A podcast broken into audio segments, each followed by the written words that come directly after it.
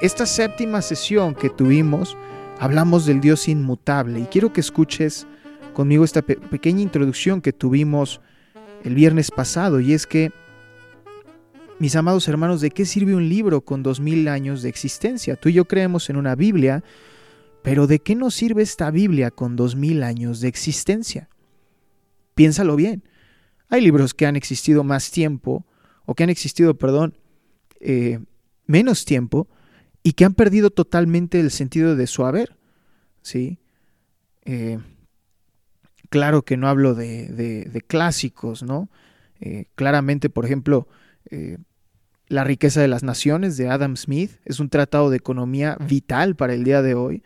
el manifiesto del Partido Comunista de Karl Marx sin duda alguna es eh, un, deber eh, el ser leído por aquellos que estudian sociología, eh, politología, etcétera, ¿no? Pero libros como por ejemplo novelas de tiempos de Grecia o de Roma o incluso tratados de política respecto al juicio de los esclavos, pueden tener algún valor histórico, sin embargo, los descartamos para su utilidad del día de hoy. Esto es a lo que quiero llegar con respecto a las escrituras. Y hemos de cuestionar esto. ¿No se supone que la ciencia ya alcanzó un punto donde podemos decir, ¿saben qué? La Biblia se ha quedado atrás. Pensémoslo con mucho detenimiento. Es, una, es un libro que lleva dos mil años de, de existencia sin cambiar una sola de sus palabras, comparado a una ciencia que lleva dos mil años cambiando sus palabras, según lo que ella misma proclama de sí misma, por el bien de la humanidad, por la mejoría de la humanidad. Entonces, ¿de qué nos sirve? Si esto es verdad, si el libro con dos mil años de existencia ya se quedó en el pasado, entonces venimos a la iglesia o vamos a la iglesia a adorar a un Dios que se ha quedado en el pasado. Y si este Dios está atrapado en la Edad Media o incluso antes, ¿cómo es que puede entender nuestros problemas actuales? ¿Cómo es que Dios nos puede aconsejar respecto al tráfico de influencias en el Internet, por ejemplo? ¿Cómo es que Dios nos puede aconsejar o nos puede dar palabra de aliento respecto a la situación con el feminismo y el progresismo y la justicia social?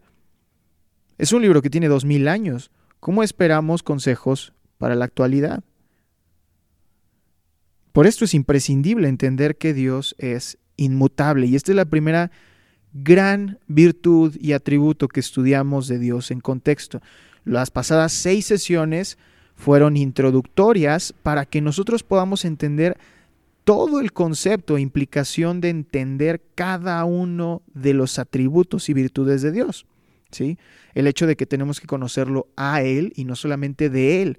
El hecho de que tenemos que buscarlo a Él y no solamente buscar de Él. El hecho de que lo buscamos porque le amamos y no porque lo necesitamos para que nos ayude en una cosa específica. Y el hecho de venir directamente a Él, no a alguna imagen que nosotros nos hagamos de Él. Todo este tipo de cosas lo estuvimos viendo durante las seis sesiones pasadas. Si ustedes se las perdieron, el archivo está precisamente en el podcast que están escuchando. Y en esta ocasión, que ahora veremos al Dios inmutable, necesitamos entender una cosa importante. Mientras nosotros cambiamos de tiempo, pensamiento, propósito, carácter y aún de esencia, Él permanece, y esta palabra me encanta, inamovible. Él es inamovible. Primero y antes que nada, no hay dioses eternos. Dios es eterno, ¿no es así? Dios no tiene, no hay dos dioses diferentes, perdón, Dios es eterno, Dios no tiene comienzo alguno. Hay un canto que precisamente lo dice, Él es el ser nunca creado. Cuando comienza el, Apocalipsis a presentarse, eh, eh, cuando Cristo se presenta en el Apocalipsis, perdón, delante de Juan, ¿qué le dice? Yo soy el alfa y la omega. El texto que dice el principio y el fin, o el primero y el último, han sido añadidos eh, en distintos manuscritos, es decir, en los manuscritos más eh, antiguos, este texto, el primero y el último, el principio y el fin, no aparece. Sin embargo, no significa que no sea correcto, por algo ha permanecido en la escritura. Pero yo me quedo con el alfa y la omega, la primera y la última letras del alfabeto griego. ¿Qué está diciendo el Señor? Lo que presenta después, el principio y el fin. Yo soy el primero y el último. ¿Y qué está diciendo con esto? No hay alguien antes de mí, no hay alguien después de mí. Isaías 43:10. Antes de mí no ha sido formado Dios, ni lo será después de mí. No hay otro como yo. Dios no tiene comienzo entonces. Dios no tiene comienzo, Dios es eterno. Salmo 92. Antes de que naciesen los montes y formases la tierra y el mundo, desde el siglo y hasta el siglo tú eres Dios. Y esto implica que Dios no cambia de carácter y es algo que debemos entender. ¿Sí? Comentábamos en el estudio que hay una herejía del primer siglo que se llamó marcionismo.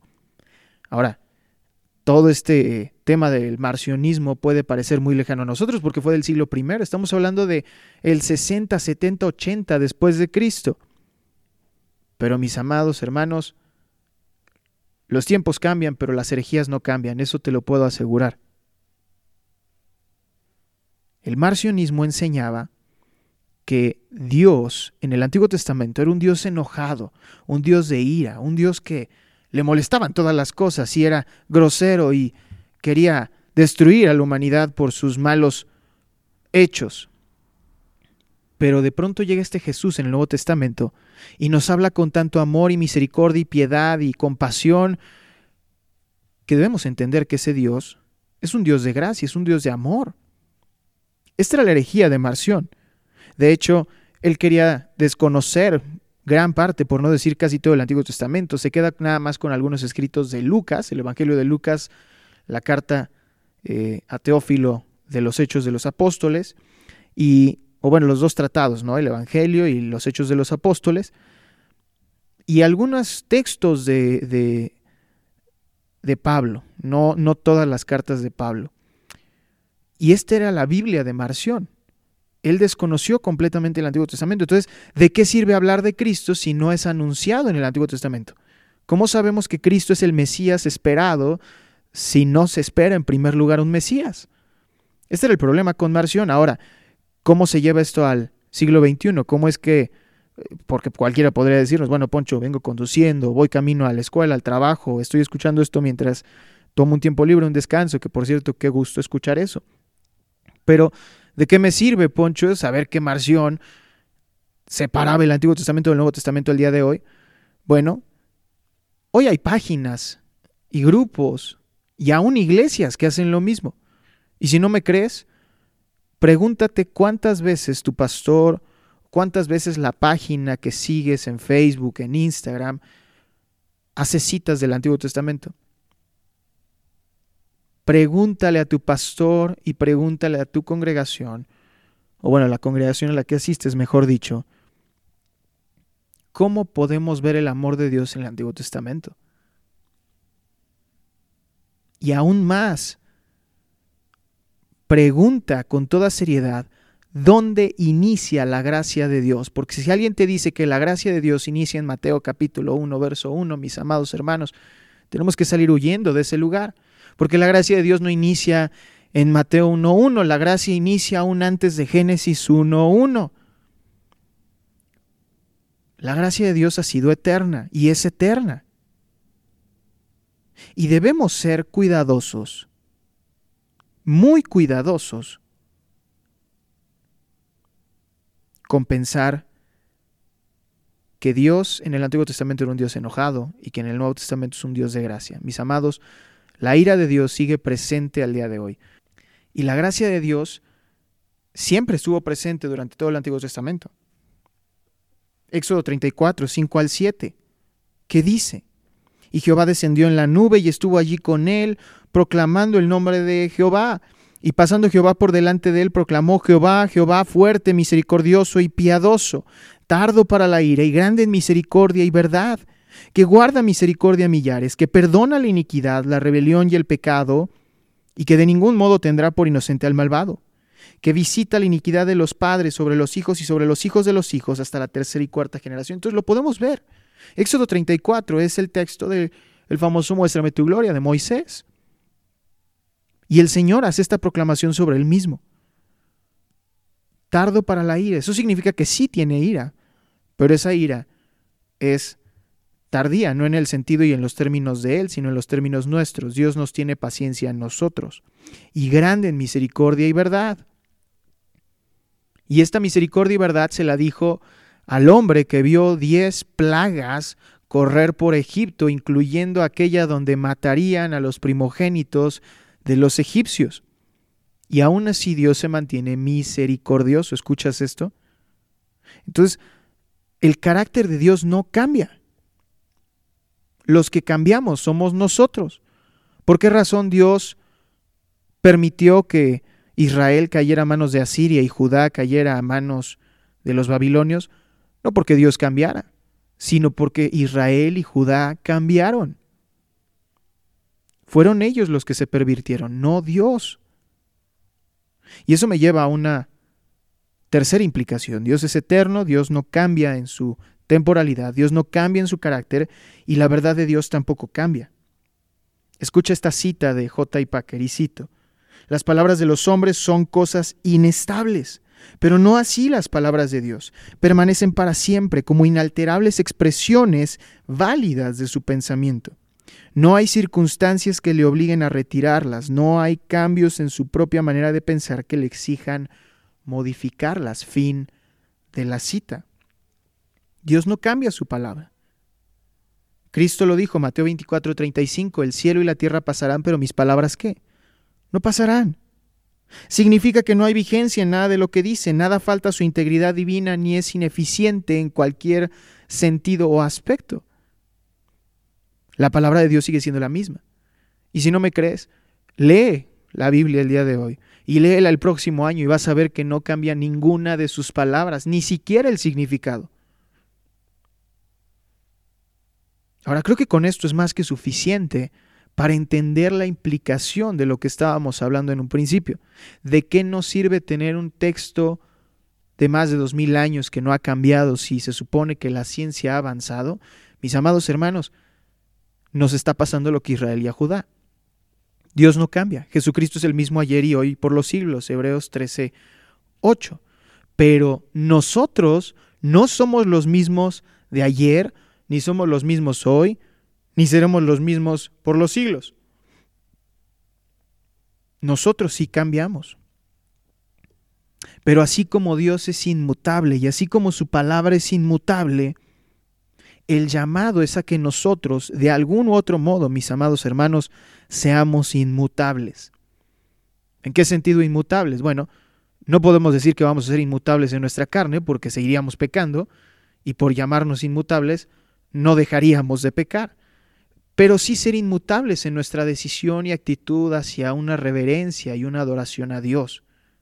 ¿En qué sentido entonces inmutables? En que, aun si el mundo cambia en su forma de pensar, en su forma de actuar, en su forma de influenciar sobre nosotros, en su forma de hablarnos, en su forma de tratarnos, en su forma de darnos empleo o sustento, nosotros debemos permanecer inamovibles, cimentados en la roca, ¿Recuerdan la parábola que Cristo utilizó? Los dos cimientos. ¿Sí? Un hombre insensato hizo su casa sobre la arena. Vinieron tormentas y relámpagos y se movió, y, perdón, y, y fuertes vientos y las ondas del agua azotaron contra aquella casa y se derrumbó. Pero un hombre que, prudente, hizo su casa sobre qué? Sobre la roca, la edificó y la fundamentó sobre la roca y vinieron los mismos vientos y la misma tempestad y las mismas aguas y golpearon, pero la casa se mantuvo firme. La casa se mantuvo firme. Eso nos debe dar una implicación clara de a qué nos referimos con la inmutabilidad de Dios. Una vez más, ¿de qué nos sirve estudiar los atributos de Dios? ¿De qué nos sirve estudiar las virtudes de Dios si nosotros no vamos a poderlas ver en Él primeramente, para su gloria, y en segundo lugar actuando en nuestras vidas y cobijándonos en nuestro andar en Cristo. Mis amados, esa es la inmutabilidad de Dios. Cristo es esa roca inamovible. Cristo es el que no se mueve. Cristo es el que, por más que vengan vientos y mareas y tormentas y tempestades, Cristo no se va a mover, Él es inamovible. Nuestro trabajo no es ser igualmente inamovibles, sino fundamentarnos en el inamovible. A eso me refiero yo con que nosotros debemos ser igualmente inamovibles, no por nuestros esfuerzos, sino por la obra de Cristo en la cual debemos estar cimentados.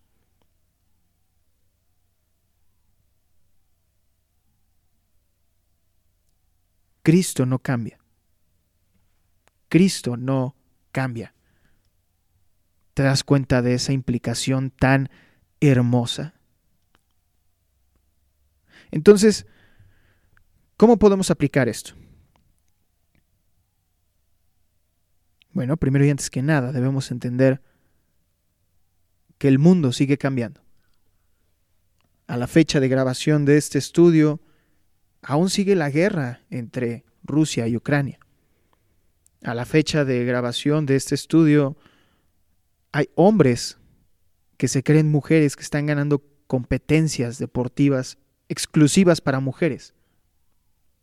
A la fecha de grabación de este estudio, es prácticamente una falta de respeto y un gesto de homofobia y transfobia decirle hombre a un hombre que se siente mujer y mujer a una mujer que se siente hombre.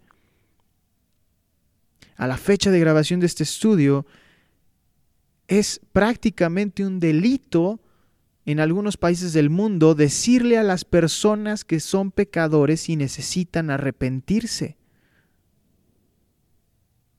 La pregunta es, mis amados hermanos, y sobre todo, insisto, como estudio para jóvenes, nosotros que somos la siguiente generación, ¿estamos dispuestos a cambiar con el mundo que está cambiando? Se supone que estamos dentro de esta generación del cambio, se supone que estamos dentro de esta generación que piensa distinto a nuestros padres, que son unos ortodoxos arcaicos que se quedaron en el siglo XX. Tú y yo somos la generación del siglo XXI. La pregunta es, como generación del siglo XXI, ¿vamos a movernos con la corriente o vamos a mantenernos firmes? Porque tampoco te puedo decir, créete eso de que vamos contra corriente. No, es mentira. Nosotros no vamos contra corriente. Nosotros simplemente no nos movemos. Por esa razón los apóstoles dijeron desde un principio, y ese es el credo de los apóstoles, nuevamente una referencia al, a la cortinilla que ya no está con nosotros que en paz descanse esa cortinilla. Pero por eso los apóstoles comenzaban con el credo. En esto creo, este es mi firmeza, este es mi ancla, este es mi seguro. Aquí estoy cimentado, aquí estoy de pie. Y ese es el llamado que quiero hacer contigo el día de hoy respecto a ser inamovibles en la inmutabilidad de nuestro Dios. No te estoy invitando a que nades como salmón contra la corriente, porque no es en tu esfuerzo. No, la invitación es a que tú y yo no nos movamos del todo, que simplemente estemos firmes y cimentados en la palabra de Dios. Jóvenes, si el día de mañana se reforma algo, si el día de mañana la sociedad se vuelve más progresiva todavía, si el día de mañana el mundo vuelve a cambiar, tú y yo debemos mantenernos como la escritura se mantiene el día de hoy, sin cambios, fundados en Cristo, fundamentados en Cristo, firmes en Cristo, progresando en Cristo, avanzando en Cristo, para la gloria de Cristo. Bendito Dios, te damos gracias por esta bendición. Gracias por tu palabra. Gracias porque en ella encontramos seguridad, ancla, fortaleza, Señor, ¿es un libro antiguo? Sí, es un libro antiguo, pero aún en lugar de darnos desconfianza el hecho de que sea un libro con tantos años, nos debería y nos causa, Señor, seguridad el hecho de que este libro no ha cambiado, no ha sido alterado en lo más mínimo, Señor, con el paso de la historia. Y al día de hoy, Señor, podemos decir que las palabras que escucharon los doce discípulos de tu Hijo Cristo, las escuchamos nosotros mismos, letra por letra. Qué bendición poder tener esta comunión que los apóstoles tuvieron. Te pedimos, Señor, que nos sigas hablando y nos sigas invitando y motivando a mantenernos firmes en el ancla, en la roca. Padre, impide que este mundo en el que pertenecemos, o en el que estamos, Señor, mejor dicho, porque no pertenecemos a Él, impide, Señor, que este mundo nos influencie. Exhórtanos y motívanos, guíanos y esfuérzanos y fortalécenos para estar cimentados y firmes, inamovibles, siempre firmes y adelante en la causa y por la causa de Cristo. Para la gloria del nombre de tu Hijo amado oramos. Amén y amén. Mis amados hermanos, que el Señor les bendiga. Disfruten mucho este fin de semana que viene. Recuerden que nos vemos cada viernes a las 6 de la tarde en las instalaciones de la iglesia. Ustedes pueden seguir escuchando los estudios aquí en Spotify o en la plataforma que más los o en la plataforma en la que los escuchen. No olviden dejarnos una reseña. Si tienen comentarios presenciales, ustedes saben que pueden buscarme y un servidor va a estar gustoso de escuchar sus comentarios y sugerencias. Y si es por medios escritos, en www.teologiaparatodos.org. Esa es la página donde su servidor escribe, www.teologiaparatodos.org.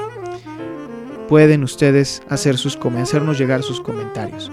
El Señor les bendiga y estamos para servirles.